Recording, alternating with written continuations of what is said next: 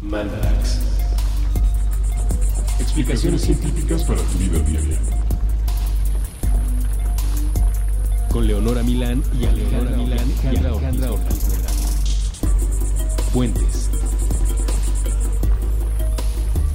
Hola amiguitos y amiguitas. Hola, ¿cómo están? Yo estoy bien, ¿y tú?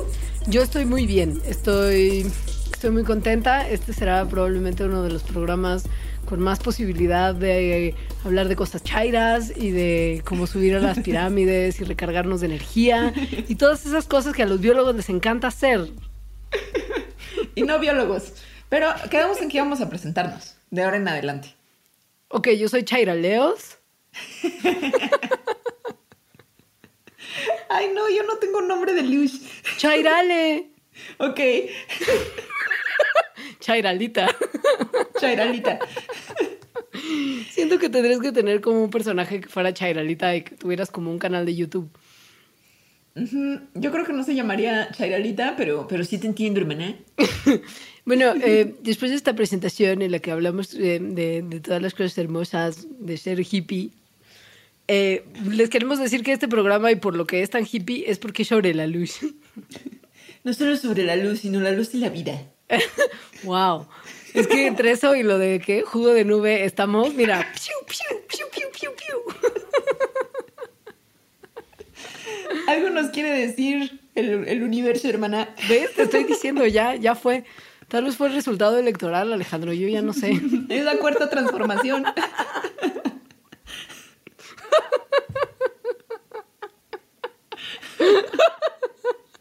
Bueno, ya. Sí les vamos a hablar de la luz y de la vida.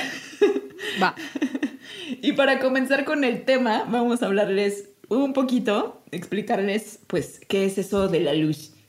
Esta es creo que la parte más pacheca del programa porque definir luz es como lo más clavado. Probablemente. Sí. Lo que usted seguro sabe de la luz porque lo habrá visto en, en las clases que ha tenido de ciencias y en acción, es que la luz es una forma de radiación electromagnética, que es un tipo de energía que viaja en ondas. Eh, esta no es la única forma de radiación electromagnética que vemos en nuestras vidas, porque también estamos en contacto cercano con ondas de radio, como lo que usted está viviendo en este momento, hermano. Aunque no, porque esto es internet. O sea, sí, pero el sonido, bueno, sí, tiene razón. No, Me ajá. encantaría pensar que es radio tradicional, pero no. No. Eh, microondas y rayos X, ¿no? Uno nos permite calentar nuestras sobritas y el otro nos permite saber cuándo nos rompimos una parte de nuestro cuerpo o cuándo no. Y todas estas juntas son el espectro electromagnético, es decir, es una cosa continua de la cual una parte vemos y a esa parte que vemos es a lo que llamamos luz. En caso de cualquiera de las ondas electromagnéticas que mencionamos, hay una onda, hay una longitud de onda particular, que es básicamente la distancia de la cresta de una onda a la, a la cresta de la siguiente onda. Ajá. Y los tipos diferentes de radiación que hay tienen características distintas sobre su longitud de onda, digamos. Unas tienen longitud de onda más largas, como las ondas de radio, y estas llevan menos energía que los tipos de radiación que tienen ondas cortas, como los rayos X. Y eso tiene que ver también con la luz y sobre todo con los colores que vemos nosotros los seres humanos. La luz visible está compuesta obviamente de diferentes colores y cada uno de estos colores está caracterizado por tener una diferente longitud de onda y por lo tanto un distinto nivel de energía. Los colores que van de longitudes de ondas más largas a las más cortas son largos, rojo, naranja, amarillo y luego ya se empiezan a hacer cortos, verde, azul, índigo y violeta. Más, más cortos está el ultravioleta que nosotros ya no vemos, pero otros animalitos sí. Y más largos está el infrarrojo que tampoco vemos. Claro, nosotros vemos una cosa que se llama el espectro visible porque somos bien ingeniosos cuando le ponemos nombre a las cosas. Y la longitud de onda que comprende este espectro visible es entre 400 nanómetros y 700 nanómetros. Ahora, O sea, tal cual es una distancia, esos nanómetros. Sí. Ajá. La luz que, que nos llega del sol parece ser blanca, pero en realidad está hecha de múltiples ondas como de distinta De longitud, longitud. Ajá. Y esto se puede ver en como la portada de disco más pacheca de la historia, que es el Dark Side of the Moon de Pink Floyd, hermano, cuando la luz blanca pasa por un prisma, que es donde se descompone como en todos los colores que la componen. Entonces, esto es importante y va a ser importante más al rato, que hablemos de focos y la vida, que es que el blanco no tiene una longitud de onda en sí, porque es como muchos colores, con cada uno con su longitud de onda, juntándose y haciendo el color blanco. Para bien o para mal, ya lo veremos. Así es. Entonces, bueno, la, la onda, la luz es una onda. y por lo tanto tiene, ajá, sí, por lo tanto tiene propiedades de onda como que se expande y se puede radiar en todas las direcciones. Por ejemplo, imagínense un foco, ¿no? Que está justo radiando luz en todas las direcciones. Interfiere con otras ondas, se puede doblar por las esquinas. Por ejemplo, cuando una, cuando la luz en una, ¿no? Si la pasas en una pared, pues no, sí hace una sombra, pero en realidad también está iluminando al otro lado. E interactúa con la materia. Ahora, em, la parte en la que las cosas se ponen interesantes es que la luz no solamente se comporta como una onda, también se puede comportar bajo ciertas condiciones como una partícula. Esto se debe a que cada partícula de radiación electromagnética, que se llama un fotón, tiene energía. Y los tipos de radiación que tienen longitudes de onda corta tienen fotones de alta energía, mientras que los que tienen longitudes de onda larga tienen fotones de baja energía. Y entonces, Leonora, ¿qué es la luz? La luz es onda y partícula. Alfa y omega. Pues, eh, pues sí, más o menos. La, la, cosa es que a la respuesta a la pregunta ¿qué es la luz? No hay una respuesta que sea satisfactoria para todos los contextos en el que la luz puede experimentarse, puede explorarse, puede utilizarse y puede investigarse. Por lo que nosotras, como somos biólogas, y ustedes sabrán como radioescuchas ácidos de mandarax, que son mandarax líberes, nos gusta decirles, eh, sabrán que la biología es nuestra manera predilecta de ver el mundo, con nuestro, nuestro lente, de la vida. con sentido de la vida. Y entonces les vamos a platicar un poco de cómo es la luz y qué es la luz desde su efecto en la vida. Que evidentemente calienta la tierra, tiene que ver con el clima y sobre todo es la fuerza que sustenta a toda la vida. Les avisamos que sería Chairo, o sea, se les dijo desde el principio. Pero fuera de esa pero esto es verdad, esto es verdad. Claro, pues, o sea, yo no, yo no dije otra cosa. Sí, pero sí es como bien hippie como plantearlo así, aunque es cierto. Eh, y les vamos a explicar por qué. Todo empieza literal con, con los, los organismos productores. Con la fotosíntesis. Sí, los organismos que tienen la posibilidad de, gracias a la luz, producir su propio alimento. Ajá. Básicamente. Estas son pues todas las plantas, las algas y algunas bacterias. Y la verdad es que sí es algo muy asombroso. Sí, sí, muy envidiable. y, e impresionante, exacto, que puedan producir eh, glucosa, que básicamente es lo que le da energía a todas las células a través de la luz. El proceso es muy simple, en como palabras simples y grandes rasgos. Es, se agarra energía de la luz solar y se convierte en energía química. Hay una conversión de una cosa a la otra. Y gracias a esta pequeña conversión es que se mantiene la vida en la Tierra. Si dejara de haber fotosíntesis, no habría alimento para nadie ni para nada. La mayoría de los organismos desaparecerían, la atmósfera eventualmente dejaría de tener oxígeno, y pues todo lo que tenemos hoy y la manera en la que vivimos es culpa de la fotosíntesis. ¿Por qué? Porque la energía que fue producida por la fotosíntesis hace millones de años eventualmente llegó a ser los combustibles fósiles que son la energía de la sociedad moderna. Entonces todo eso viene literal de organismos que pueden convertir los rayos del sol en otra forma de energía. Y por eso se les llama productores básicos, porque son la base de todas, todas, todas las redes tróficas. Em, lo que usted en la primaria conocía como la cadena alimenticia, que ya vimos que no es una cadena, sino que es una red. Y bueno, la fotosíntesis, eh, como dijo Leonora, pues usa la energía de la luz, particularmente del sol, para convertirlo en energía química y lo hace a través de diferentes organelos que son en donde ocurre este maravilloso proceso. en, estos organelos hay unas moléculas que absorben la luz que se llaman pigmentos y que absorben solamente ciertas longitudes de onda de la luz visible y reflejan otras. Em, dependiendo de, justo la longitud de onda, pues es su capacidad de absorber luz, ¿no? entre, entre sus pigmentos, los más relevantes son la clorofila A, la clorofila B y el beta caroteno, que usted probablemente ya consumió en algún suplemento alimenticio cuando quiso ser más hippie. Le echó clorofila a su agua, tomó beta caroteno, lo hizo todo, porque quería ser más sano y le dijeron que esa era la forma. Lo que está bien padre es que, bueno, muchas cosas, pero una de las que más me gustan es que el, del conjunto de longitudes de onda que un pigmento no absorbe, entonces se refleja. Y eso que se refleja, esa luz reflejada, es lo que nosotros vemos como color. Sí. Entonces, las plantas, que son verdes, se ven verdes porque tienen mucha clorofila A y B, y estas clorofilas reflejan luz verde. Sí. Las, es decir, absorben los demás. Claro. Las, las clorofilas, que son justo las responsables de este color verde, les mencioné la A y la B, pero en realidad hay como muchos tipos más. Hay A, B, C, D y una como molécula. Son plantas. ¿Mande? Eso en plantas. Sí, y una molécula en las, en las bacterias, en los procariotes, pues que es parecida, esta es como una molécula familia de las clorofilas, que se llama bacterioclorofila.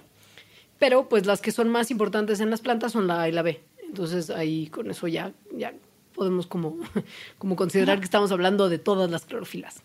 Y de hecho, de entre la A y la B, la A es la más importante en general. Entonces, todos los demás pigmentos que, que hacen fotosíntesis en realidad son como accesorios. Es decir, ayudan de alguna manera a, absorber otras longitudes de onda, pero en realidad la clorofila A es la que está haciendo la mayor chamba. Los carotenoides, por otro lado, la, la luz que absorben es la violeta y la azul verdosa y son lo que le da el color tan brillante a las frutas. Por ejemplo, el rojo del tomato. tomato. Tomato. Tú dices tomato. Tomato, tomato. Yo digo tomate. Como el rojo del tomate, que es, culpa de un pigmento que se llama licopeno. El amarillo de las semillitas del elote amarillo, que es la ceaxantina la responsable. Y la naranja, de la cáscara de naranja, que es el mentado betacaroteno. O de las zanahorias. También, sí, que básicamente es un precursor de la vitamina A, ya por si usted se quiere poner clavel. Entonces, los carotenoides sí ayudan a capturar luz, pero en realidad el, papel más importante que tienen es que se deshacen del exceso de energía lumínica que llega a las plantas. Entonces, por ejemplo, cuando tienen una plantita, digamos una crasulácea o suculentas o esas que son gorditas, que son muy bonitas y muy preferidas por todos porque son fáciles de cuidar. eh, porque casi no hay que regarlas y no mueren. sí, y pueden estar en la sombra y en el sol. Entonces en la sombra generalmente están verdes y cuando se les pone al sol así mucho tiempo y sol directo, se empiezan muchos empiezan a cambiar de color y se empiezan a hacer como rositas, rojas, algunas incluso moradas.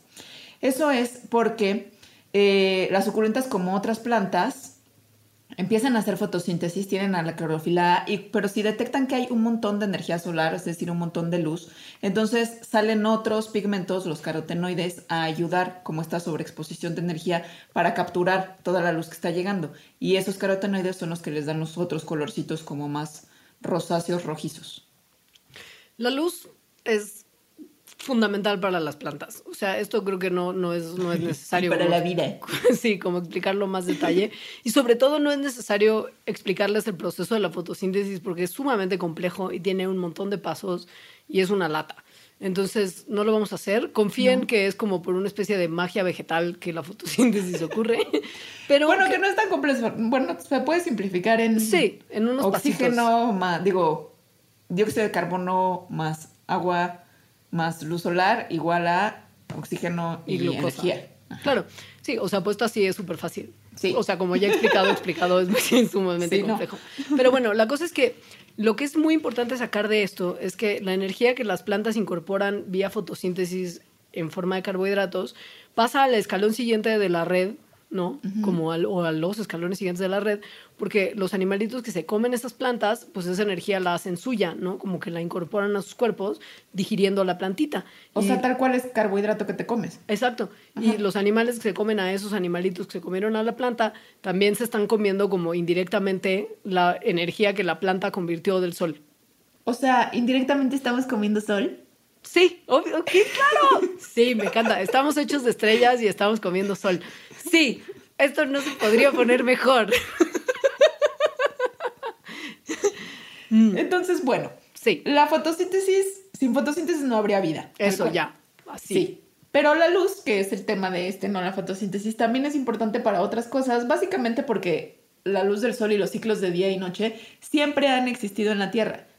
Entonces, todas las especies que han habido y que hay y que habrán han evolucionado bajo condiciones de cierto número de horas de de oscuridad. Y eso tiene consecuencias. Tiene consecuencias y tiene un nombre muy bonito que es el ritmo circadiano.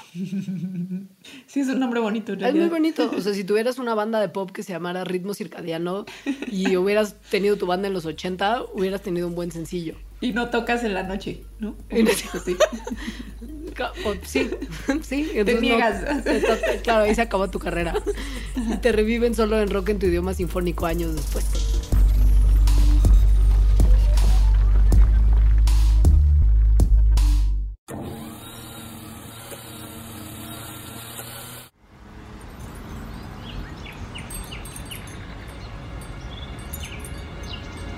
Este es un lugar seguro. Si estás inconforme, si piensas que algo en el orden establecido no funciona bien, si has sido perseguido por lucir diferente, por pensar diferente, pensar, pensar diferente, por amar diferente, este es un lugar seguro para todas las personas, de todas las naciones, de todas las lenguas, de todos los credos, de todas las identidades. Este es un lugar seguro.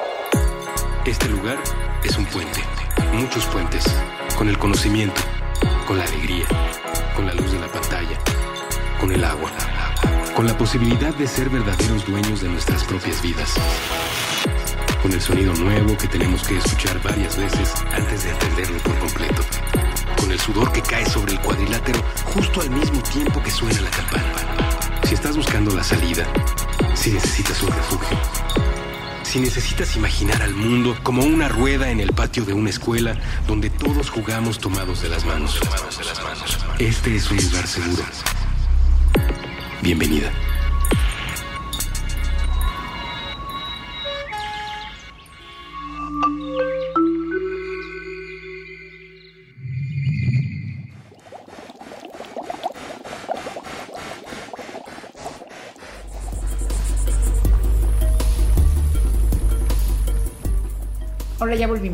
Hola, bueno, entonces, perdón por la, como la interru- interru- interrupción, pero queríamos como ya separar bien, bien todo, como el día y la noche, del, como la plática de la fotosíntesis y el de la de cir- ciclo- cic- ciclos, ciclos circadianos.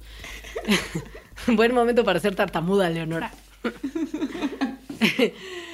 Entonces estábamos hablando de los ciclos circadianos, que son estos procesos que tienen en realidad todas las especies, o sea, plantas, animales, hongos, bacterias, etcétera, em, que son oscilaciones de 24 horas en las que pues se prenden ciertas funciones, se apagan otras que tienen que ver justo con los ciclos de luz y obscuridad.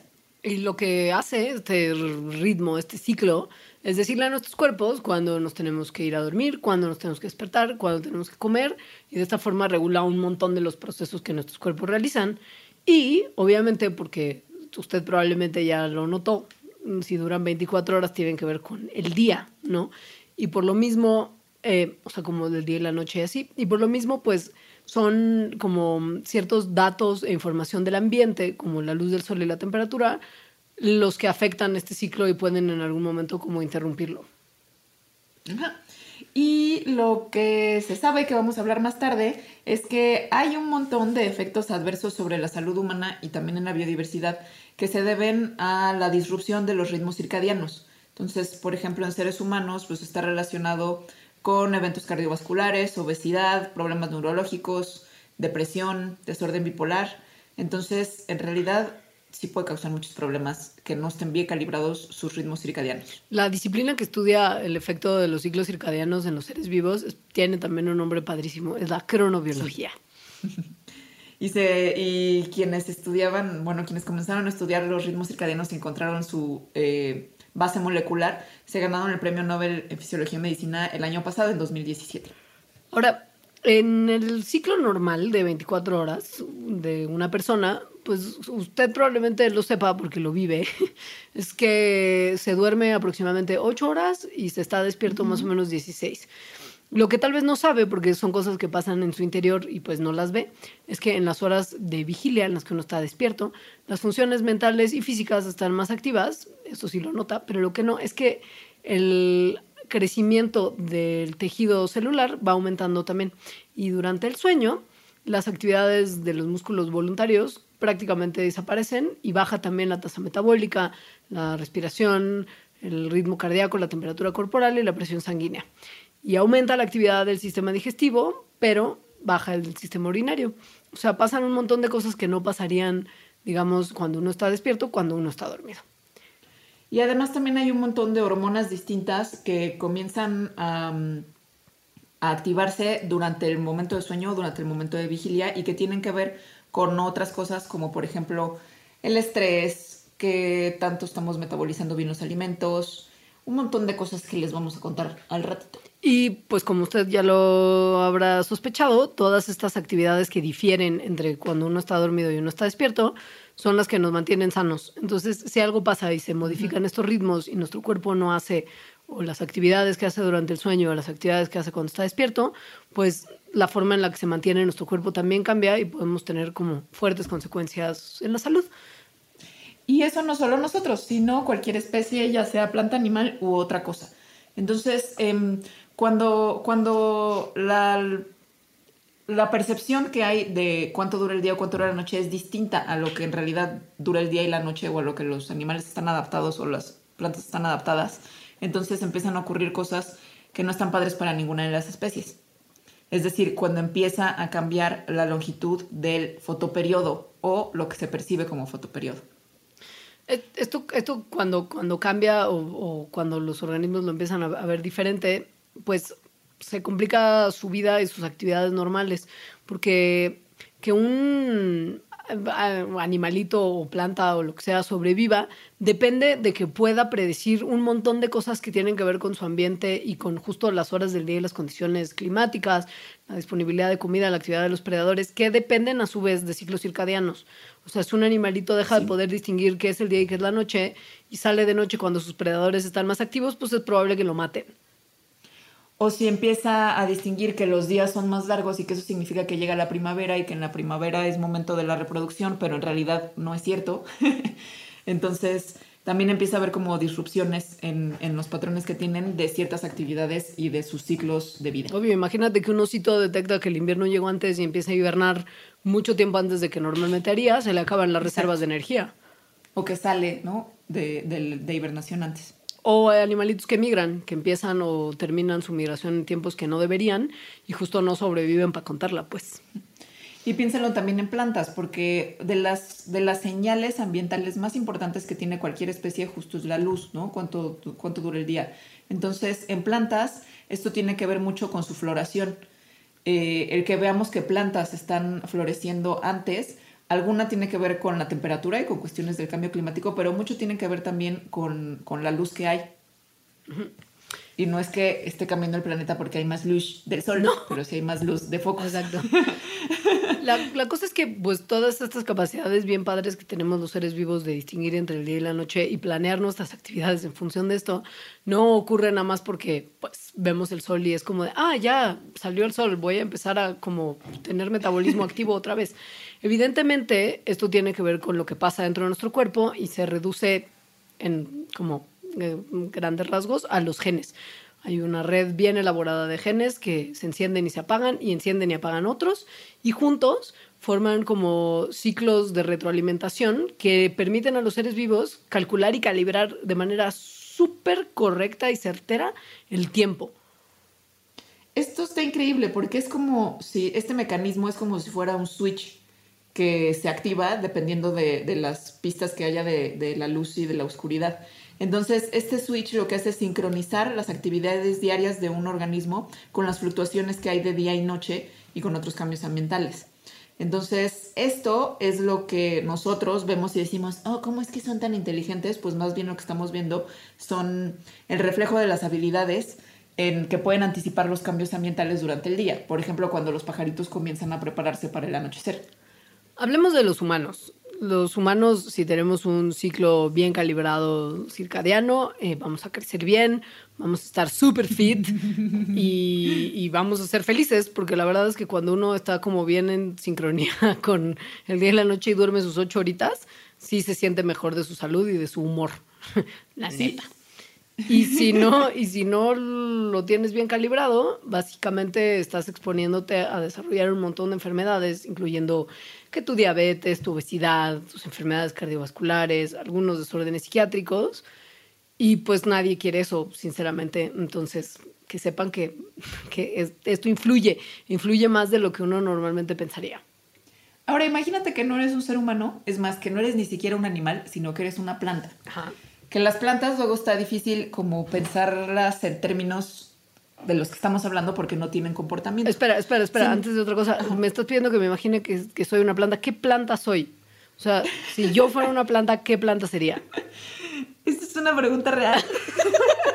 O sea, quisiera creer que soy como un mangle, ya sabes, como que aguanta como las, las condiciones como más extremas. Eh, pero no. sé, sé la planta que quieras.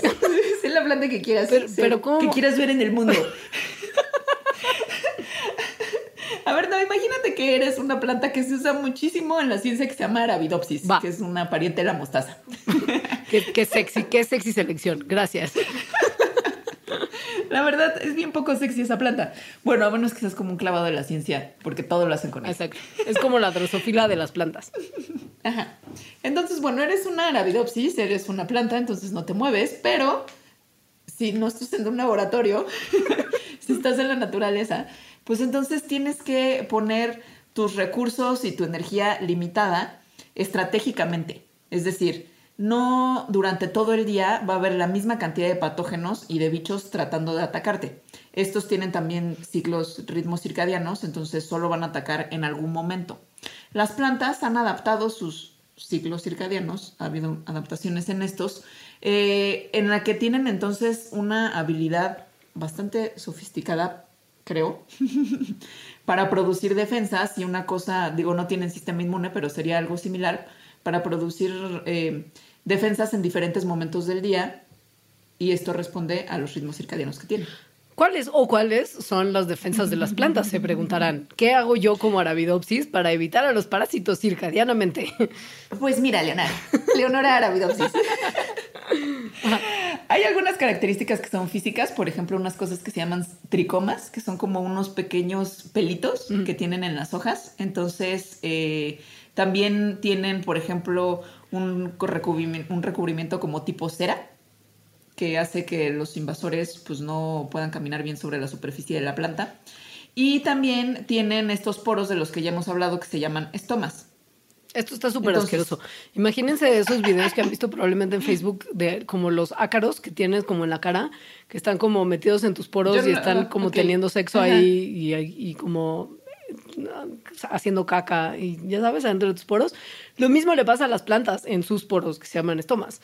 Ahora, los estomas se abren durante el día de manera eh, rítmica y se cierran de noche. Abren y cierran, ajá. Y eso evidentemente está como regulado por el ciclo circadiano. Y pues cuando están abiertos, desafortunadamente que es importante que se abran porque esto regula como el intercambio gaseoso con el ambiente y la fotosíntesis y así. Pero algunos patógenos se meten por los estomas, los usan como portales para llegar a los nutrientes y espacio adentro de los tejidos de plantas. Y pues obviamente si el estoma está cerrado, menos entrarán los patógenos. Entonces, ahora, cuando la superficie, hay, tienen receptores en la superficie de las células, reconocen que hay un patógeno, entonces cierra los estomas en, en ese sitio. Sin embargo, se ha visto que si los ritmos circadianos de las plantas están mal, entonces los estomas no se van a cerrar y por lo tanto la infección, o sea, lo que sea que le esté entrando a la planta, pues va a ser peor. Ojo, no se queda nada más como en abrir y cerrar una compuerta. Esto no es como Game of Thrones. O sea, hay como más, como más actividad. Y vaya, las defensas de las plantas son un súper arsenal. Incluyen reprogramación de expresión de ciertos genes, producen compuestos antimicrobianos y además tienen señales de defensa. Y aún, Y esto, sí, ajá. aun cuando no hay... esto, eso, Sí. que eso ocurre aún cuando no haya un ataque, porque están ocurriendo a un ritmo, tal cual. Claro. Ese ri- el ritmo que está marcado por el ritmo, bueno, por el reloj circadiano. Entonces, eso lo que ayuda es que cuando sí hay un ataque, la planta ya estuvo como practicando sus defensas. Entonces, cuando hay un ataque, lo puede hacer mejor. Hablando de mi Arabidopsis, vamos a ponerles un ejemplo de un parásito que me ataca, que se llama Hialoperonospora Arabidopsis.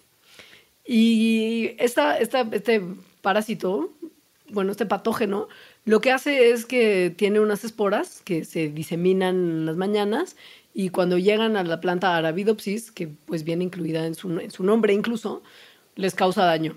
Y Arabidopsis lo que logra hacer es anticipar estos ataques expresando una serie de genes defensivos en las madrugadas que le permiten ser resistente a este patógeno. Y cuando este ciclo se interrumpe, por ejemplo, en condiciones de laboratorio para molestar a las pobres Arabidopsis, como se hace todo el tiempo, Ara- Arabidopsis ya no tiene esta defensa matutina y la planta es más susceptible a este parásito Hialoperonospora. Y eso ocurre en general, digo, como ese proceso en términos generales, con otros patógenos. Por ejemplo, hay, hay otros animalillos que van y se las comen, pero la actividad de estos animales, o la actividad de comer, es sobre todo durante, durante el atardecer. Entonces, se ha visto que Arabidopsis produce una hormona que, que ataca a esos animalillos justo antes de ese atardecer, lo que anticipa su ataque. Entonces, cuando ya llegan estos insectos, em, las defensas ya están activadas y por lo tanto se pueden defender mejor. A quien hay que agradecerle por todo esto, evidentemente, es a la evolución como tal, que ha fomentado. Como a todo. Como a todo, que ha fomentado que estas adaptaciones, evidentemente, prevalezcan y las plantas tengan una formita de defenderse, ¿eh? cuando, pues, literal están pegadas al piso y de repente, pues, no hay a dónde escapar. Entonces, bueno, así como hay ciclos circadianos en humanos y en todos los animales, también hay en todas las plantas, en insectos, bueno, en virus, en bacterias, etc. Sin embargo, ajá, Ajá. Pues hay más cosas que pasan con la luz, no nada más es como la organización de nuestra percepción del día y la noche. A los humanos, en particular, nos hace muy mal no exponernos a nada de luz solar. Nuestro cuerpo es, es muy susceptible a, a la carencia de luz solar y hay ciertas condiciones de, de salud que, que nos dan si no tomamos el sol de repente un poquitín con protector solar, obs, porque la cosa está fea ya. Pero, pero pues sí, sí necesitamos, bueno, nos, ha- nos hace mucho bien estar expuestos tantito al sol. Sí, esto es algo de lo que ya hemos hablado y es la producción de vitamina D. Yes. Entonces, eh, si no nos da el la suficiente luz solar, particularmente rayos UV, que sí, en, en mucho pueden ser muy malos, pero en realidad en, en una cantidad mm, poca, son necesarios para producir esta vitamina. Entonces, la vitamina D es súper importante, entre otras cosas, porque regula la función de un montón de genes que en general tienen que ver con la función de los tejidos en el cuerpo. Además, es súper importante para la salud de los huesos y para mantener fuerte y sano al sistema inmune. Si no tienes vitamina D como tal, te puede dar raquitismo, que es una debilidad de los huesos que puede causar deformidades en el esqueleto y obviamente tendrías como muchos problemas dentales. También que tengas una deficiencia de vitamina B puede fomentar que te dé la forma cutánea de tuberculosis, que consiste en unas lesiones súper dolorosas. Y se han como hecho estudios que no son tan definitivos todavía, pero que nos hacen sospechar que la deficiencia de la vitamina está asociada con un aumento de demencia senil y Alzheimer en gente mayor. Entonces, por eso luego ven estos videos o fotos de niños en países nórdicos que salen, ¿no? A tomar sus baños de sol. Sí. Porque tal cual sí es súper importante. Y pues es que la vitamina D, justo si con un poquito de sol al día ya la podemos producir, no tenemos que tomarla con suplementos. Vaya, hay suplementos. Si de plano usted vive en, qué sé yo, Alaska o el Círculo Polar Ártico, pues es real que durante muchos meses del año no tendrá tal vez la suficiente luz como para producir toda la vitamina D que necesita. Hay suplementos, pero Sí. pues uno... Y muy probablemente la vitamina D y la absorción de vitamina D por la piel tiene que ver en la evolución de los diferentes eh, colores de piel en los seres humanos, porque cuando hay más melanina, entonces, es decir, cuando el color de piel es más oscuro, no se absorbe tanta luz solar. ¿No? Se queda ahí en la melanina, como ya explicamos en el mandarax del sol. Sí. Entonces, cuando la población o las poblaciones humanas comenzaron a migrar a lugares donde había menos radiación, sobre todo latitudes más altas, entonces fue más adaptativo tener menos melanina para poder absorber más rayos del sol.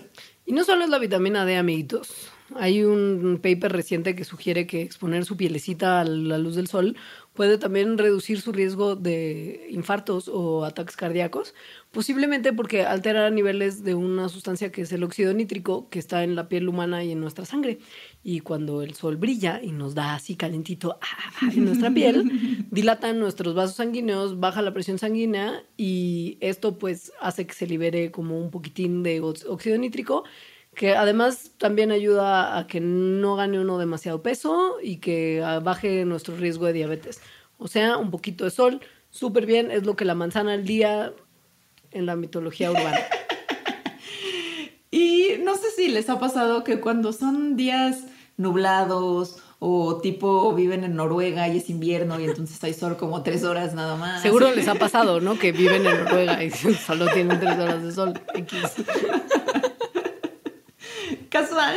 Casual. Y casual se deprimen. Súper casual. Pero todos los años y todos los inviernos. O sea, esto no es como que de repente, como que se murió tu perrito un invierno y pues te bajoneas. Sí hay un desorden que se llama el desorden afectivo de temporada estacional, que en sus siglas en inglés se llama SAD, como la hora SAD. Porque es Seasonal Affective se llama Disorder. SAD. Se llama SAD. También le dicen la depresión invernal Claro. o la depresión estacional. Es la temporada SAD. Es una temporada sad y bueno, sí es sad, Sí. es decir, no nada más es que la gente esté triste, la gente está deprimida, es decir, tiene cambios de humor y síntomas similares o síntomas de la depresión durante temporadas en donde no hay suficiente luz, es decir, durante el invierno. Y se quitan como misteriosamente, o por lo menos mejoran cuando llega la primavera. ¡Qué sorpresa! Entonces, bueno, aquí en México y pa- más países tropicales, evidentemente esto no es muy común, pero sí es común, por ejemplo, en Estados Unidos, Europa, esos países en donde en esos, en esos eh, meses de otoño e invierno efectivamente la luz solar es menor.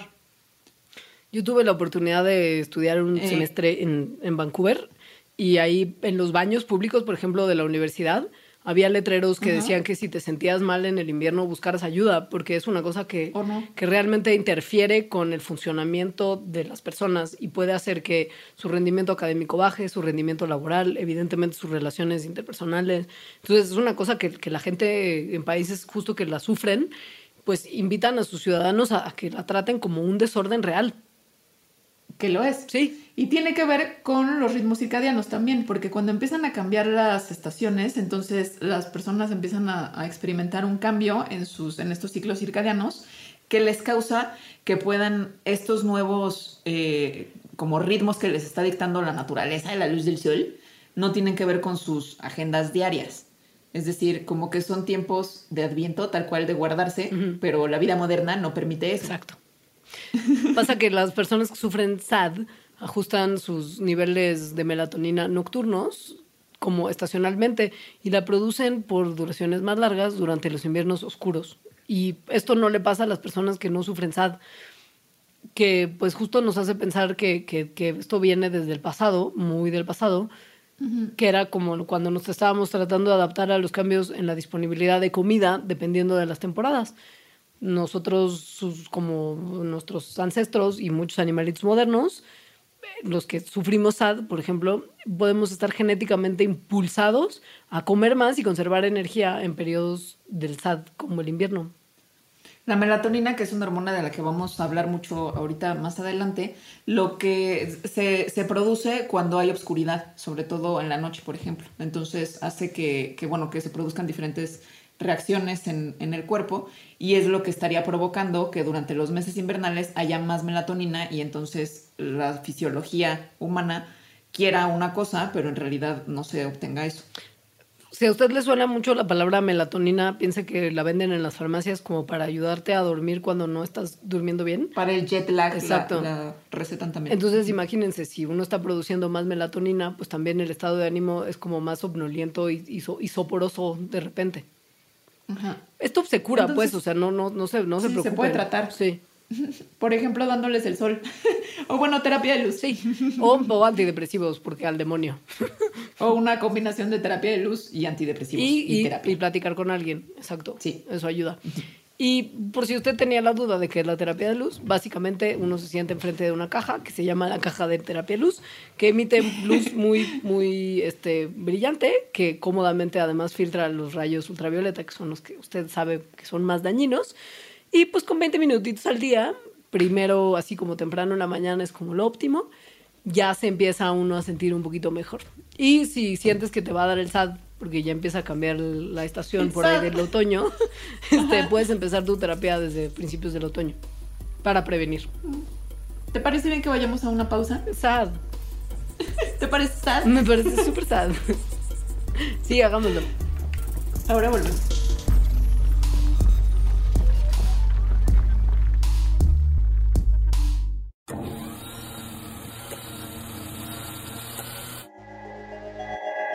La mano invisible. Un podcast sacado de la manga. Con Mario Conde. Todos los martes a la una de la tarde a través de Puentes.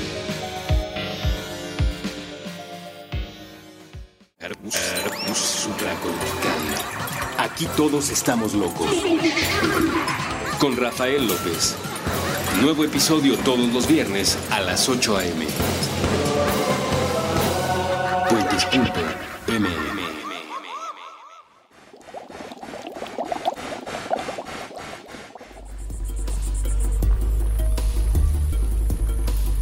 Hola, ya volvimos, hermanos. Y vamos a hablar de qué pasa no cuando uno no tiene luz, sino cuando tiene demasiada luz. O sea- este, este programa, o sea, el tema de la luz lo, Sí. lo elegimos eh, de entre otros en- ahorita, para este momento, porque llevábamos como una racha de mal viaje. Entonces fue como hay que hablar de la luz. y creo que vamos a terminar con mal viaje de todas formas. Justo te iba a decir que si te parecía que de lo que vamos a hablar es como una buena idea para como curarnos de espantos. creo que no lo podemos evitar. Porque no es como cuando usted tiene como una amiga que es como súper alivianada y dices como, wow, es que ella tiene como muchísima luz. O sea, no va por ahí. No, en realidad, porque ahorita de lo que hemos venido hablando, lo que va del programa es, ¿no? De, de, de la luz, de la fotosíntesis, de la vida, de problemas que puede haber si no hay luz, pero en realidad el verdadero problema, en términos como globales, no es la falta de luz, sino la falta de oscuridad.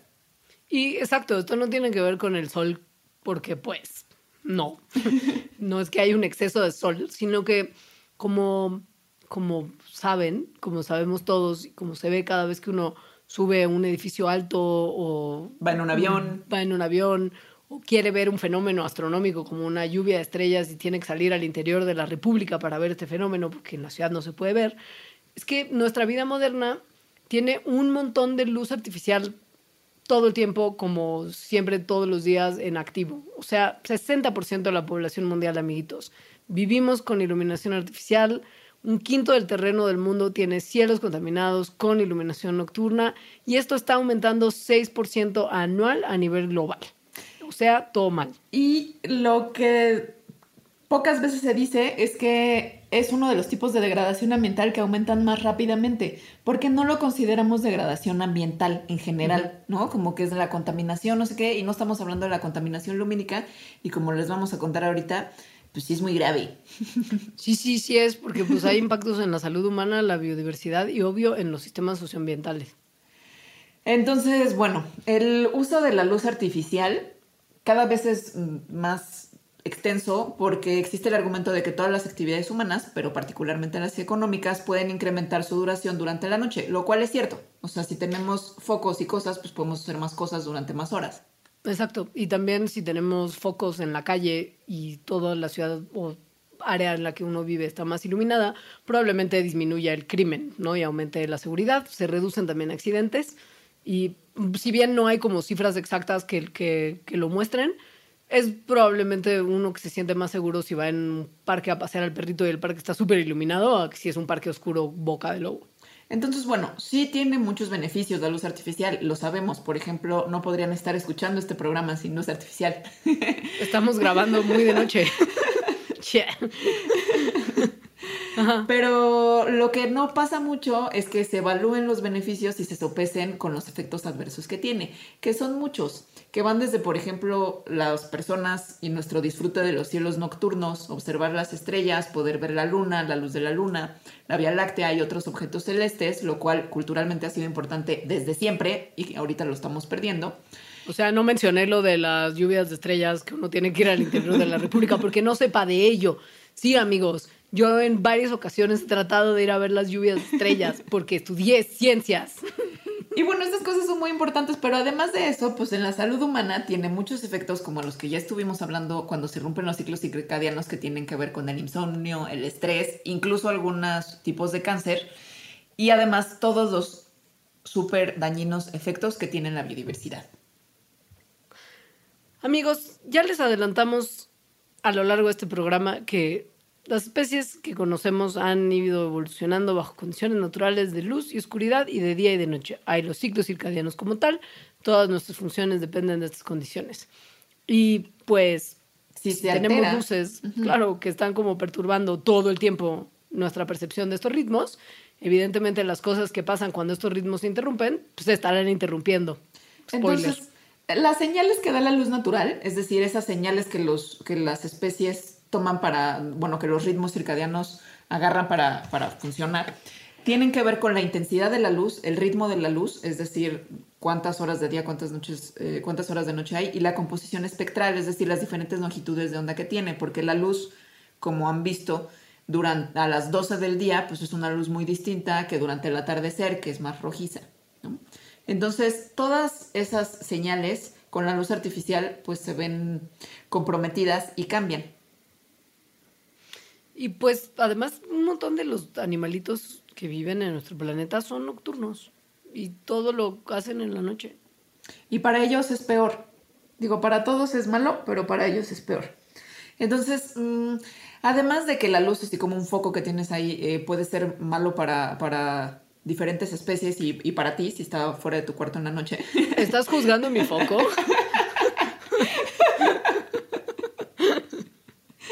No. Me, me, sentí juzgada, perdón. Yo como la vidopsis me siento juzgada por mi luz artificial. Una de las cosas muy malas, malas y que es muy difícil de medir y de estudiar es el efecto que tiene la luz artificial produciendo un brillo en el cielo nocturno que en inglés se le llama sky glow, que es lo que se ve cuando vas como llegando al DF y que se ve como un brillo en el cielo. O sea, no nada más ves los focos abajo que están prendidos, sino ves un brillo en el cielo. Entonces, esas son la luz dispersada por moléculas de la atmósfera o partículas suspendidas que estén en esta y que entonces se refleja hacia el cielo. Entonces eso puede a veces, a veces puede verse hasta cientos de kilómetros de distancia de la fuente de luz original y pues tiene un impacto en, todo. Sí, básicamente no es nada más que sea prácticamente imposible que la vida salvaje sea exitosa y prospere en la Ciudad de México, que tiene un montón de luz artificial, sino que en la zona circundante a una ciudad como la nuestra, las especies que habitan ahí son afectadas por nuestra mugrosa contaminación lumínica, que combinada con nuestra contaminación normal de la atmósfera como tal, pues produce todavía más sky glow, porque piensa en eso, si se dispersa la luz en moléculas de la atmósfera o partículas suspendidas y nosotros vivimos en una nata de moléculas y partículas suspendidas, más brillo todavía. Entonces, bueno, ahora les vamos a decir de algunos tipos de organismos, cuáles son los efectos nocivos que tiene la luz artificial. Nada más como una, así como una mención, es que además de que causa daños por todas estas cosas, cuesta un montón de dinero y contamina y produce un montón de dióxido de carbono, ¿eh? O sea, también como desde el asunto del calentamiento global es un problema, nomás como mencionar. O sea, hay costos directos e indirectos, ¿no? Exacto. Sí. Ok. Perdón, sí. Entonces, bueno, la luz, no, no las emisiones de carbono que, que da, sino la luz, la luz como tal, en las plantas, como ya estuvimos diciendo, pues eh, descontrola la fenología. La fenología son los tiempos en los que las plantas en su ciclo de vida hacen diferentes cosas, por ejemplo, floración, liberación de semillas, ponerse a dormir cuando el follaje en otoño. Entonces, eh, se ha visto que en algunas especies de árboles, la progresión anual de estos procesos, eh, ¿no? De floración, hojas rojitas, etcétera, se altera con el alumbrado público. Y a veces se altera nada más en el lado del árbol que está pegado a un foco. Historia verdadera. si usted es un artrópodo y no una planta como yo, eh, pues probablemente se sentirá atraído hacia los focos prendidos, los artificiales, ¿no? Cuando uno está como en un lugar donde hay mucha vida nocturna eh, voladora, como la playa, por ejemplo, Ajá. Pues se ve que alrededor del foco hay palomillas, escarabajos, hormigas, también, o sea, dependiendo de dónde esté el foco, obvio, las hormigas algunas no vuelan, ¿no? Y eso, Pero nos, parece, atraen eso a- nos parece muy romántico. Más o menos, como que nunca es romántico que una palomilla se esté como estampando contra un foco mientras tú estás tratando como de tener una bonita noche hippie en la playa. Sí, la verdad la palomilla se la está pasando muy mal. Y a veces también, si por ejemplo tu luz artificial es como del fuego como tal, pues la palomilla pues se quema porque va hacia la luz. Y bueno, las palomillas tienen como una atracción fatal. Sí. Tal cual a la luz. Eh, esta atracción a la luz se llama fototaxis. Y en realidad, en las palomillas, por alguna razón, sí está como, como muy, muy estimulada. Tanto que actualmente más de dos tercios de las especies de palomillas en el mundo han reducido considerablemente sus poblaciones. De hecho, se considera que este grupo está en una crisis. Y esta crisis se adjudica directamente a la luz artificial que hay en los países industrializados. ¿Por qué, amiguitos? Porque las polillas que están ahí como persiguiendo el foco y pegándose neciamente contra él, tienden a alimentarse menos y además son más visibles para algunos de sus depredadores. Y si la longitud de onda de la luz va siendo más corta, es decir, con colores cercanos al azul, verde y violeta, peor. Ajá. Por eso los, los estos como eh, matamoscos eléctricos, que también son súper horribles, sí. tienen esta luz morada súper fea, porque es más sexy para ellos. Es verdad. Y también Claro. estas como trampas de moscas con luz tienen luz violeta. Exacto, exacto. Y bueno, si se acuerdan de que los focos, bueno, más bien de que la luz blanca contiene un montón de longitudes de onda, entonces si ustedes tienen un foco que es blanco o amarillo, que así se le llama, pero en realidad sigue siendo luz blanca, entonces contiene la luz al azul, al verde y al violeta y por lo tanto atrae a los insectos. Llega un pajarito, se la come, un murcielaguito se la come, y pues el problema es que estas polillas tienen además este, también funciones en el ecosistema. Hay seres que dependen de ellas, ellas cumplen varias funciones en donde viven, y si se alteran sus números y sus poblaciones de ellas y de todos los otros artrópodos que van como mensos a la luz, pues evidentemente los ecosistemas a los que pertenecen también se ven afectados. No es nada más que, ay, pues que se acaben las polillas por mensas, ¿no? O sea, no va por ahí. No es nada más ellas solas. A otras que les afecta un montón son a las aves, en particular, bueno, a, a casi todas, a las aves urbanas en particular.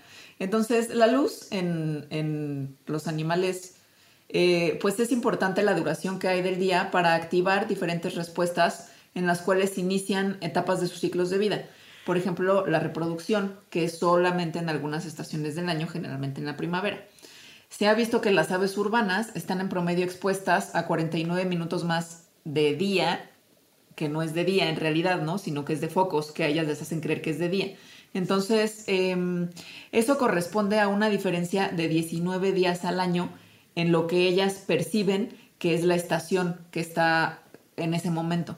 Entonces, las aves urbanas inician la reproducción 19 días antes que las aves rurales. Esto hace que pues, los polluelos que, que, que están también naciendo un poquito antes de lo normal y están también expuestos a luces artificiales, sobre todo las que eh, tengan intensidades bajas, desarrollan antes su sistema reproductivo y mudan sus plumas un mes antes que las aves que no están expuestas a la luz artificial. O sea, sus ciclos cambian en todos los momentos de su vida, digamos. Y longitud, eh, eh, intensidades bajas, esto que dijo Leonel es súper importante porque luego uno piensa que, bueno, voy a poner un foquito fuera de mi casa y va a estar bien bajito. Eh, bueno, evidentemente si, está, si es una intensidad muy alta va a ser peor, pero las intensidades de luz muy bajas, es decir, de una luz de luna, por ejemplo, ya intervienen en estos ciclos en los animales. Estoy mal si estoy pensando en la canción de Alejandra Guzmán que se llama Luz de Luna. Yo no sé cuál es. Luz de luna. Ah, sí, ya sé cuál. Sí, bien, hay un, algo de un pacto demoníaco. Oh, yeah. Porque eran los 90, ¿sabes? Como, qué sé yo. Ajá. Pero bueno, también así los, los pajaritos, evidentemente, no solo los que están como en las ciudades, sino también los que migran, tienen un montón de problemas asociados con la luz A eso les va súper mal. Sí. Sí, súper mal. Está, perdón, lo siento mucho, pero tienen que saberlo. Hay aves que migran en la noche y que se ubican con la luz de la luna y la luz de las estrellas. Y para estos, obviamente, la luz artificial tiene súper grandes impactos. ¿Por qué? Porque las luces nocturnas que tienen los edificios o ciertas torres provocan que estas aves como que se les pierde el rumbo y se desvíen de sus rutas migratorias y esto las lleva hacia ciudades o hacia cielos que están más iluminados y chocan contra nuestras construcciones y se mueren millones de aves al año porque se distraen de su migración porque siguen la luz y es como, no vayas hacia la luz. Y ella va hacia la luz y se estrella contra una ventana y se muere. Está tristísimo. Súper triste. Ajá. Y además pensando, sobre todo, que una cosa que me da muchísimo coraje, que es que ya últimamente hay como esta cultura que no entiendo por qué sería una cultura, sino más bien esta ignorancia colectiva de los edificios inteligentes que se quedan toda la noche prendidos, porque al parecer tienen justo sistemas de ahorro de energía que les permiten estar prendidos todo el día y que gastan menos luz, creo que sin apagarse que apagándose, o una estupidez así. Y estos edificios tienen luz hasta cuando no hay nadie adentro trabajando. Que eso creo que es consecuencia de, mm, de esto que decíamos hace rato, que, no es, que es pensar que la contaminación nada más son las emisiones. Y entonces que si tienes un foco ahorrador que gasta menos energía, ya es mejor. Y no pensar que la luz en sí, o sea, producir, que haya, que haya más luz durante periodos donde tendría que haber oscuridad, es un grave problema para la degradación ambiental. Y bueno, eh, en mamíferos evidentemente también tiene un montón de, de consecuencias malas, sobre todo mediadas por la hormona melatonina, que es la hormona más importante en animales para regular los ritmos circadianos. Entonces, la hormona existe no nada más en animales, sino en bacterias, protistas, plantas, hongos, todos los animales, ¿no? Solo que particularmente en los mamíferos regula los ciclos de sueño y vigilia y otros ritmos estacionales. Además, la melatonina tiene una función que estimula el sistema inmune y protege a las células. Por lo tanto, si empiezan a pasar cosas raras con la melatonina, empiezan a pasar cosas raras pues con el sistema inmune y la protección celular y es por eso que la disrupción de los ritmos circadianos y tener un montón de iluminación artificial durante la noche está relacionado con la incidencia de algunos tipos de cáncer, por ejemplo, cáncer de mama en seres humanos. Calen, que para un mamífero nocturno, que si usted se duerme a las 3 de la mañana no califica como mamífero nocturno, sorry, o sea, los que sí realmente son nocturnos y no Son los que viven. fritos. Sí. De 10 a 15 minutos de exposición de luz artificial así moderadito, similar a la luz que hay en el crepúsculo, pueden modificar los ciclos circadianos de una a dos horas. O sea, no se sorprendan que si están de 6 a 8 de la noche frente a la computadora, que además emite un montón de luz azul, que como veremos ahorita es peor que las otras luces, pues después no puedan dormir. ¿Sugieres entonces que grabar Mandarax como grabamos Mandarax nos está matando? Bueno, yo después de saber todo esto, quiero cambiar todos mis focos por esos focos rojos, como que en las que estás como en cuarto de fotografía. Eso y que normalmente tu vida adulta te ha llevado hacia el under y sus costumbres y entonces tener como tu cuarto con luz roja es súper darks y creo que para cualquier fan de Morrissey que se respete como tú es una buenísima idea. Eh, sí, eh, lo de las este, luces estas rojas, por más que sean como horribles, sí podría ayudarte a, a- No, a sí. a no mal viajarte tanto. De hecho, venden para, para personas que acaban de tener un bebé o que están cuidando de un bebé chiquito y que se tienen que levantar en la noche a alimentarlo. Se les dicen a este tipo de focos como baby sleep o baby care o cosas así, porque justo emiten longitudes de onda que no irrumpen tanto con los ritmos circadianos. Entonces la puedes prender, le das de comer al bebé y luego el bebé y tú se pueden dormir con más facilidad que si prendes un foco blanco.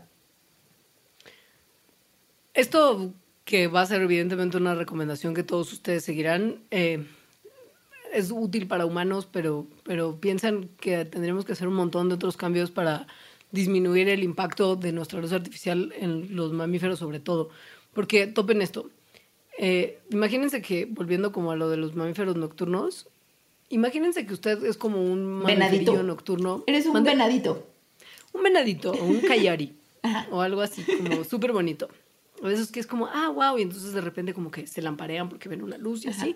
Y literal, el, el- el tema de que se lamparean es cierto. O sea, si hay como un cambio muy abrupto en el brillo de luz, es decir, mamífero nocturno va ahí en la oscuridad acechando a su presa, ajá. el pequeño conejillo, y de repente llega un coche y le cambia la intensidad de la luz con el brillo de las luces, hay un cambio en las células que están especializadas en nuestra retina para poder ver en blanco y negro, que son los bastones, y si estos se desensibilizan momentáneamente. Las Que, retinas que se seguro, su- se- sí.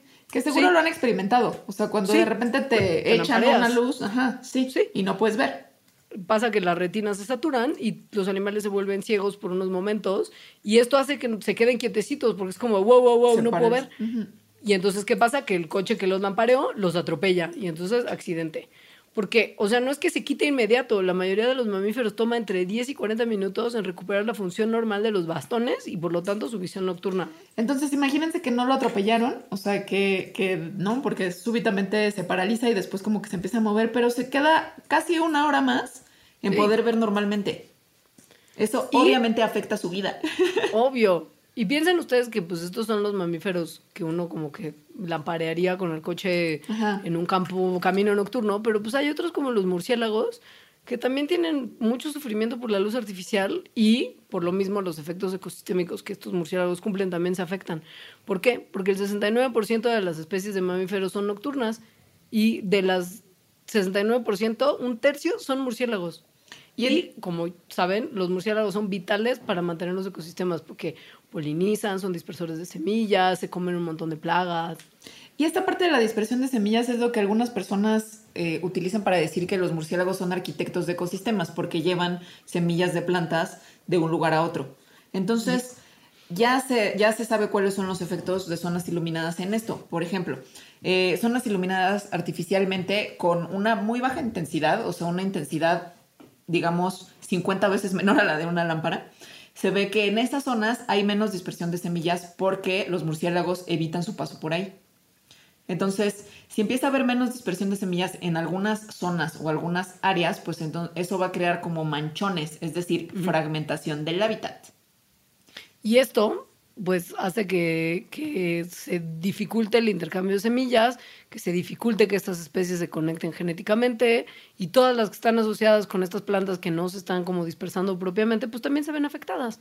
Es decir, la fragmentación de la que mucha gente, bueno, pues estudia y, y generalmente es como por cambio de uso de suelo, porque pusieron una carretera y tal, puede estar ocurriendo porque hay zonas iluminadas.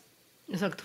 Ahora, antes de pasar a los humanos, y ahí sí como ya la luz artificial nos lleva al traste, y por qué usted debe apagar su celular, hermano, es mencionar el tema de los anfibios, porque si ya de por sí este grupo de seres vivos ha sido golpeadísimo por nuestras actividades, como por ejemplo que estamos tipo propagando un hongo que está matando a todas las especies de ranas en todo el maldito mundo, qué sé yo, se me ocurre como ejemplo, para muchos anfibios y reptiles, la oscuridad o la luz de la luna y las estrellas son señales bien importantes. Si uno ha ido a un lugar húmedo donde hay ranitas, sabe que cuando se hace de noche las ranas empiezan a croar y los sapos. Y esto está relacionado con sus rituales de apareamiento. Entonces, si hay luz artificial, estas señales se interrumpen, se interviene en su reproducción y se disminuyen sus poblaciones que ya de por sí estamos mandando al demonio con nuestra contaminación. Entonces, todo mal con la luz artificial y la biodiversidad. Y, Sí, y todo mal con la luz artificial y nuestra salud. Sí, súper sí. Todo tiene que ver con la melatonina. O sea, no todo, pero mucho Pues Sí, tiene que ver con la melatonina. Ajá. O sea, además de todo lo que ya le mencionamos, la melatonina es antioxidante, inmunológicamente relevante, funciona en nuestras glándulas y es anticarcinogénica. Por lo mismo, si se disminuye su producción, aumentan muchos de los riesgos a nuestra salud, que tu obesidad, tu depresión, tus trastornos de sueño, obviamente tu diabetes y algunos tipos de cáncer, ¿ok? Como el de mama. Sí. Y bueno, la melatonina se produce en la glándula pineal y esta permanece inactiva durante el día y se empieza a activar con la oscuridad. Es decir, Es una glándula darks. Así es. Entonces se empieza a producir melatonina durante la darks, durante la oscuridad y se libera en la sangre y eso hace que las personas se empiecen a sentir aletargadas, es decir, te empieza a dar sueñito. Entonces, los niveles de melatonina mientras haya oscuridad permanecen altos, es decir, durante toda la noche, hasta que llega la luz y como un vampiro asusta a la glándula pineal que se inactiva y deja de producir melatonina. Avia manta, la luz artificial tiene efecto sobre este ciclo, amigos. Y mucho efecto, porque el impacto de la luz, como en la producción de melatonina propiamente dicho, cambia dependiendo de la longitud de onda y sobre todo de cuánto dura nuestra exposición. Si nos exponemos dos horas a luz azul, que es de 460 nanómetros más o menos, se suprime muy significativamente la secreción de melatonina. Ahora, si la luz fuera verde, pues no tiene tantos efectos nocivos. Pero pues ¿cómo va usted a saber que lo que está utilizando como luz tiene más azul o más verde y está bien o no? Mm, pues necesita focos especiales. Sí. Tal cual.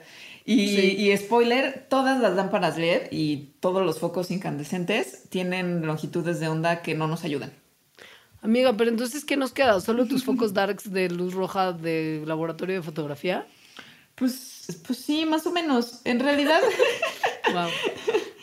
Este, hay, hay unos tipos de focos, hay un montón de tipos de lámparas y de bulbos. Lo que pasa es que en el súper te encuentras muy pocos, ¿no? Sí. Y además, los, los famosos ecológicos, pues en realidad sí son ecológicos en el sentido de que utilizan menos energía, pero son súper nada ecológicos en el sentido de que son los más dañinos para la biodiversidad y para nuestra salud porque tienen luz blanca. Y la luz blanca incluye a todas. Entonces incluye ahí, obviamente, al azul. No hay yo. Entonces, ¿qué luz de las velas? Eh, pues sí puede ser. Y si ya quieres un foco, estos focos que sabes que tienen unos, eh, una longitud de onda más alta de unos 540 nanómetros. Y si sí son esos, debe decir en el empaque.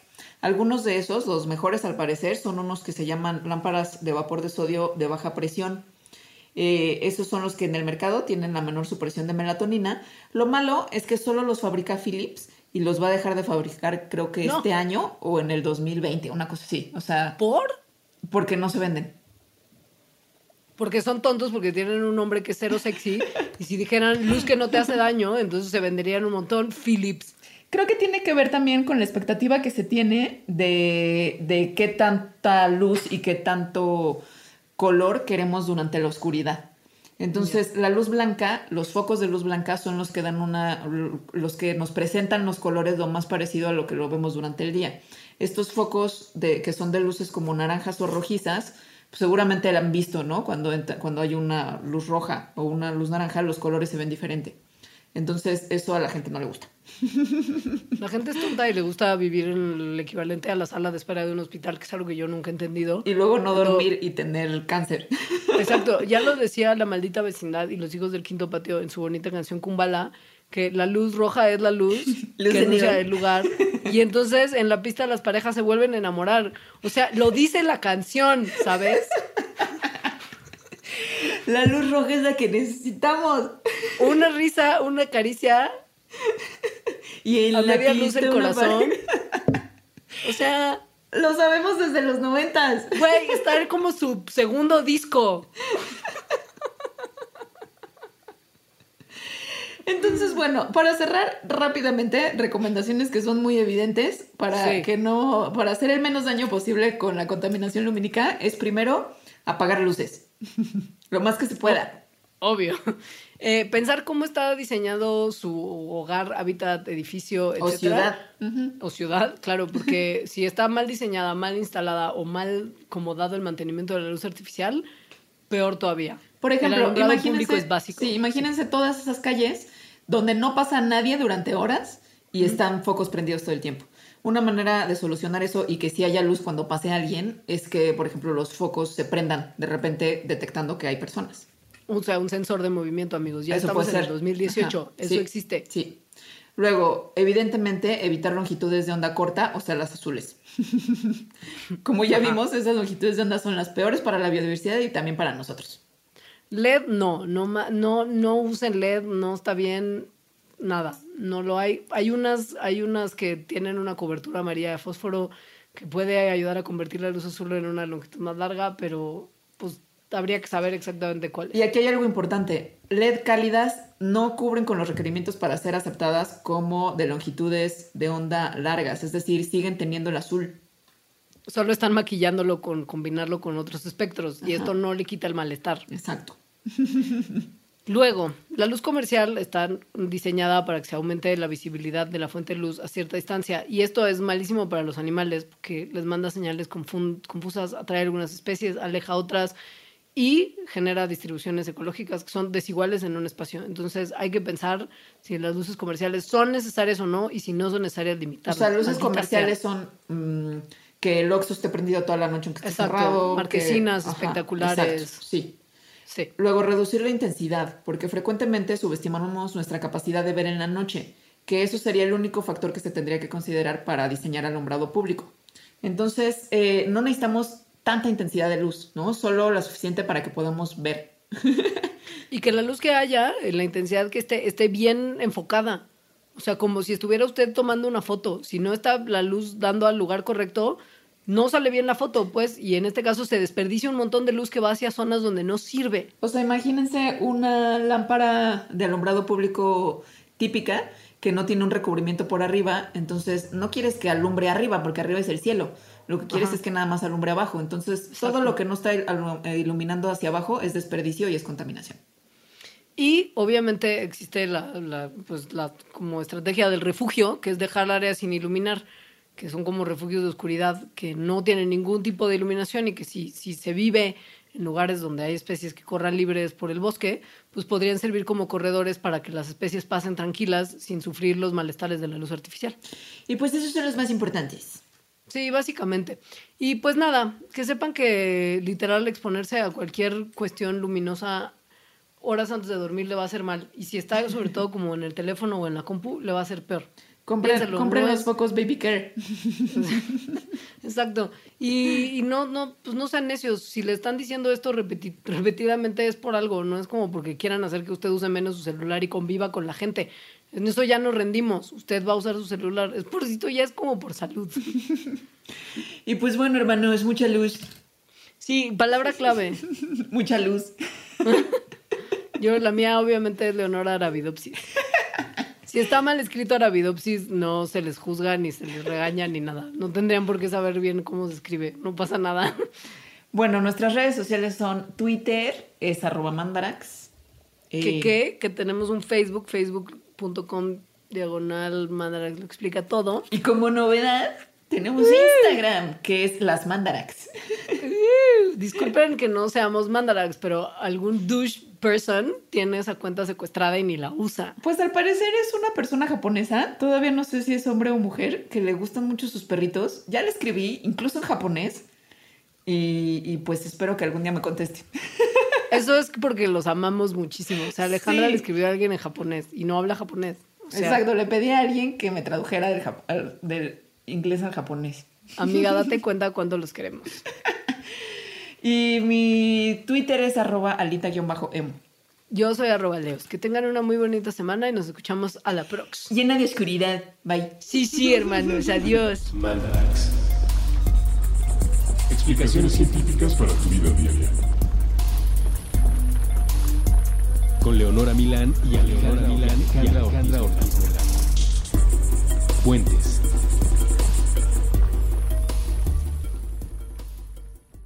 Top Expansión Tecnología. Gadgets. Lanzamientos, reportajes y el negocio de las tecnológicas. En 10 años, el metaverso aportará 5% al PIB de Latinoamérica. Internet ha representado muchos cambios para el mundo y la religión no se ha escapado de ello. Los mexicanos cada vez tenemos casas más tecnológicas. Todo en menos de 5 minutos. Top Expansión Tecnología. Xbox tiene una nueva multa. Adam Mosseri, director de Instagram. Top Expansión Tecnología. De lunes a viernes, a partir de las 6 de la mañana. Step into the world of power, loyalty, and luck. I'm gonna make him an offer he can't refuse. With family, cannolis, and spins mean everything. Now, you wanna get mixed up in the family business. Introducing The Godfather at ChumbaCasino.com. Test your luck in the shadowy world of The Godfather slot. Someday, I will call upon you to do a service for me. Play The Godfather now at ChumbaCasino.com. Welcome to the family. No purchase necessary. VGW Group. Void where prohibited by law. 18 plus. Terms and conditions apply. At Grand Canyon University, we believe in equal opportunity, and the American dream starts with purpose. Whether your pursuit involves a bachelor's, master's, or doctoral degree, GCU's learning environments are designed for supportive networking and collaboration. With over 330 academic programs, GCU provides a path to help you fulfill your dreams. The pursuit to serve others is yours. Find your purpose at GCU. Private, Christian, affordable. Visit gcu.edu.